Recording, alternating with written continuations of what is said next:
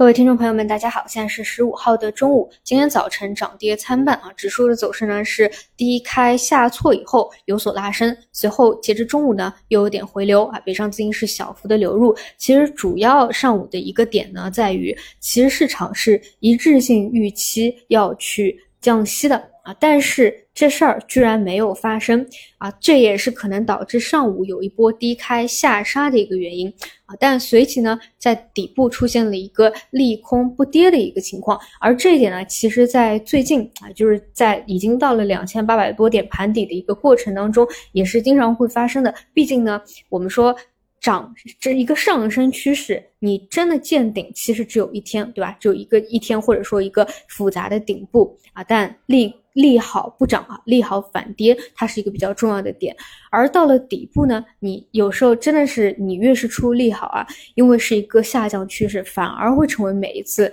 有资金要去出逃啊，去割肉或者出货的一个机会，那反而呢是出利空啊，它将更加有利于低开高走，去利空不跌的这样一个走势。所以今天呢也算是这样一个利空不跌的模式。但是呢，因为一方面啊，整个长期的趋势并没有发生扭转；其次呢，现在还是在一个比较脆弱的三重底的一个盘底期啊，就是你不能确认。整个市场在今天啊，以周级别以周级别为例，还会不会再出一个小低点来？比如说上周四是一个新低，对吧？两千八百六十七点，那你并不能去确认这周会不会再来一个新低，比如说两千八百六五十点啊，两千八百五十点啊。但本身它的一个空间也没有太大的一个区别啊，只是说现在还是一个比较脆弱的寻底探底确认底部的一个时期。